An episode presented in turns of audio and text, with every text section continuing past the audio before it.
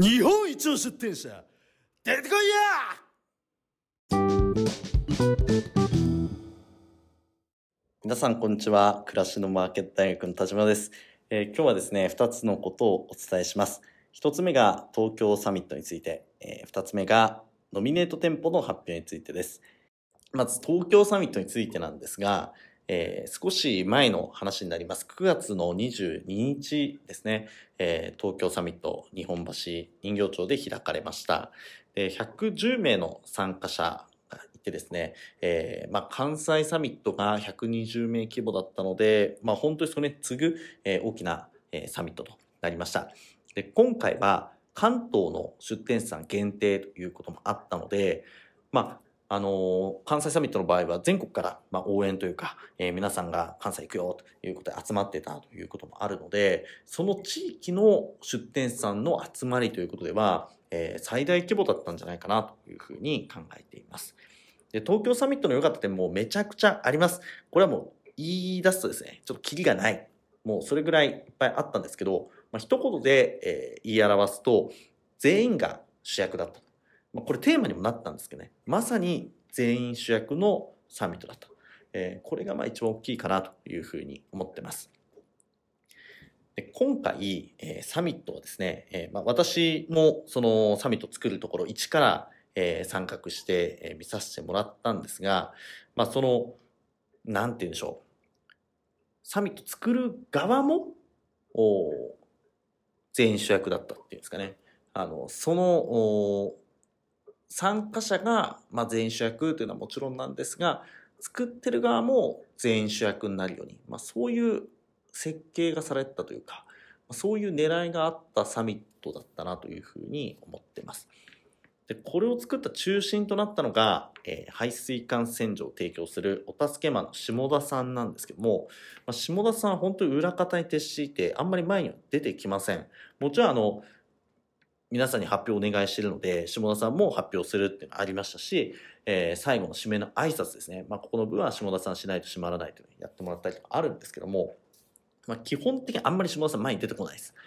で、えー下田さんじゃあ何してるかというと、まあ、コンセプトを決めたりとかですね、えーそれから皆さんにこういうお仕事をしてほしいということをお伝えして、まあ、それを取りまとめたりとか、まあ、裏方としてはいろいろやるんですけど、あんまり前に出てこないという立ち位置でした。で、代わりに活躍されていたのがスタッフの皆さんですね。えー司会をされたのがエアコン修理を提供するいきなり電気の海老沢さん。照明は排水管洗浄を提供する頑張り屋の斉藤さん。音響はリフォームを提供するアカデミックスの安倍さん。映像はパソコン修理を提供するドクター IT 診療所の宮坂さん。そしてお席までのご案内は着付けを提供する矢作美容室の篠田さん。えーそして畳の張り替えを提供する波貝畳店の波貝さん。そして受付で出欠確認する方もいますね。えーこれはあの蜂のスクージョの日向商会の稲吉さんだったり、えーそしてあとは入り口でですね、こう来た方に、え東京の LINE グループ登録しましょうねっていうふうに迫るのが、えー不用品回収のリサイクルショップ森高橋さんだったりとか、まあ、そういう感じでもうあのここで紹介できないぐらいもうほんといろんな方が運営スタッフに回って、えー皆さんそれぞれの持ち場で、えー活躍されていた。で、また開催までの間に、えー皆さんでいろんな意見が出てきて、えこういうサミットにした方がいいんじゃないかと。えこういう、まあ、例えば音響にした方がいいんじゃないかとか、こういう映像の流した方がいいんじゃないかとか、まあ、そういったことも、あの、話がされていて、えまあ、みんなで作った、え全員主役のサミットだなというのが非常に印象的でした。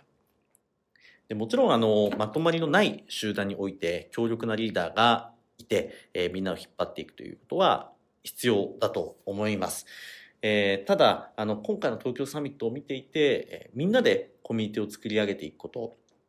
まあ、そのために何が必要なのかということや、あとは、あの、中心メンバーの世代交代をしていく、まあ、仕組み作り、まあ、そういう仕掛けというのも、まあ、やっぱりこのコミュニティを永続的に盛り上げていく上では大変重要な要素になるんじゃないかということを感じました。まあ、今回中心となった下田さんはですね、えー全国のサミットに参加してます。それこそあの北海道も出てますし、沖縄のサミットにも行ってるんです。で各地のコミュニティのあり方というのを見てきた、まあ、そんな下田さんだからこそ見えてきた、まあ、各サミットの良さ、それから、えーコミュニティの抱える課題ですね、えーこういったものを今回サミットの、まあ、ゴール、一番最後に行われた東京サミットに込めたんじゃないかなというふうに、えー、まあ、見ています。で、今までのサミットのあり方と、まあ、ちょっと違うサミットになったので、まあ、そういった部分で、えどういうふうにやったのかというのは、あの、下田さんはじめスタッフの皆さんがよくご存知だと思うので、えー、皆さんにぜひ話を聞いていただきたいなというふうに思っています。続いて、アワードノミネート店舗の発表について伝えしていきます。先週の金曜日に YouTube でも発表させていただきましたが、今年は全国7万店舗から約350店舗が選ばれました。そして、えー、その、まあ、一番こう驚くべきところというのは参加者数なんですね、えー、今回のアワードですが、ノミネート店舗の参加申し込みだけで400名となってます。えー、昨年の参加者数が200名ぐらいだったので、まあ、大体倍の出店さんが集まるということが決まってるんですね。で、えー、一般参加の出店者さんも今募集をしていますので、まあ、全体で500名規模になるということが予想されていて、まあ、これはもう今までかつてない規模のアワードということになります。で、これだけの数の方が集まると、まあ、いろんないいことあると思うんですね。まあ、例えばご来場いただければ、えー、同じ地域のライバル、会いたかったという人に、まあ、会える。まあ、YouTube で出た人、そうですよね。まあ、そういった人たちに、あの、出会えるチャンス、えー、同じカテゴリーの人、地域の人に出会えるチャンスっていうのが、えー、どんどん増えていくと思いますので、まあ、そういった部分もご期待いただければと思います。で、今年は、あの、各地でサミットを開催してきたわけなんですが、まあ、皆さんのお話聞いてていろいろ得るものあるんですけど、ま、やはり人の交流が一番の目玉になるんじゃないかなというふうに思ってます。で私もサミットに参加した方のあの感想というのをお聞きしてるんですけど、ま、やっぱりあのなんとかさんに出会えてやっぱり鞍馬で活躍してる人のノウハウを聞けてすごく良かったよとか、あの、まあ、いわゆるその、まあ、文句とか愚痴とか、まあ、そういうのを言い合う人たちじゃなくて、建設的な話ができる人と出会えた。まあ、それがすごく良かった。まあ、そういったお話を聞くこともあります。まあ、自分と同じように、あるいはそれ以上に高いレベルのサービス、そして事業の拡大を目指す経営者に出会えるということは、まあ、やっぱこうしたイベントの非常に大きな価値だというふうに思います。で今年のアワードはこれまでにない過去最大級のイベントですから、まあ、やっぱりぜひ皆さんにお越しいただきたいなと思ってます。え一般参加のお申し込みは11月1日正午締め切りで、えお一人当たり5000円となっております。運営からのお知らせをご確認いただければと思います。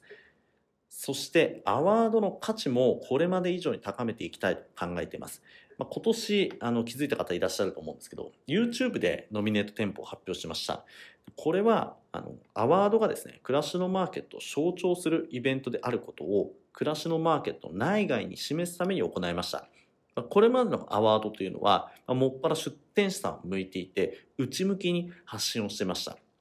そのため、アワードに全く興味ないよっていう出店者さんとか、えー、暮らしのマーケットに登録してない事業者さんにとっては、まあ、アワードって何なのと、まあ、そもそも存在すら知らない、まあ、そういった状態だったということが予想されます。まあ、しかし皆さんご存知のように、アワードにノミネートされるというのは、本当に大変なことで、えー、入賞以上となると、並大抵の努力でどうにかできるものではないですよね。まあ、特にたった一社のみが手にすることのできる各部門の金賞となると、獲得までの過酷さというのは、もう常人の域を超えています。まあ、これは皆さんご存知の通り、昨年エアコンクリーニング部門金賞の林さんにご出演いただいたラジオ、金賞を受賞する方法でもお伝えしてますが、まあ、本当に朝から晩まで働き通して、創意工夫を続けなければ、金賞というのは受賞できないわけなんですよね。で、おかげさまで暮らしのマーケット大学 YouTube も10万人登録というのを達成したということもあって、まあ、まだまだではありますが、業界への影響力というのも増してきたというふうに考えてます。そこで YouTube の発信力というのを使って、暮らしのマーケットアワードの存在を、暮らしのマーケットの出店さん以外にも多くの人に伝えていくことで、認知を広めて、その価値を高めていきたいというふうに考えています。でこれはまあ実際問題、あの、単に売り上げが一番高い人とか、あるいはその技術力だけを評価するとか、まあ、そういったものじゃなくて、実際に利用したお客様がその口コミを書く。その満足度をもとに評価をするというのが暮らしのマーケットアワードですよね。で、また暮らしのマーケット並みの規模感でまあ、これだけの集客力、店舗数が、まあ、あるサイトでですね、えー、全店舗が、まあ、同じ基準で評価される仕組みっていうのは、まあ、他に存在しないですし、まあ、今後も出てこないと思います。アワードの金賞受賞者イコール日本一の事業者、お客様を含めて、まあ、誰もが疑わない、まあ、その時まで粘り強くアワードの発信はしていきたいと考えています。そして同時にアワードの価値は皆さんの日々のサービスの積み重ねによってその信用によって生まれるものですので今後皆さんと一緒にその価値を高めていきたいと考えていますそして以前のラジオでアワードのノミネートの選考期間は2022年9月1日から23年8月31日までのデータを用いるとお伝えしてきましたが、最終的な受賞者の選考は1ヶ月さらに遅らせて22年10月1日から23年9月の30日までのデータを用います。もう本当にギリギリまで最新の直近1年のデータを用いて選出させていただきますので、もしかしたらそれによる順位変動というのも起きるかもしれないというのをお伝えしておきます。で現在選考は、まあ、本当に佳境を迎えてるんですが2017年から7年間にわたるもう伝統のアワードである、えー、いうことをですね、えー、皆さん感じるイベントにしていきたいということで準備を進めております。というわけでアワードノミネート店舗に関するお話は以上となります。それでは今日もお仕事お疲れ様でした。今日も元気にいってらっしゃい。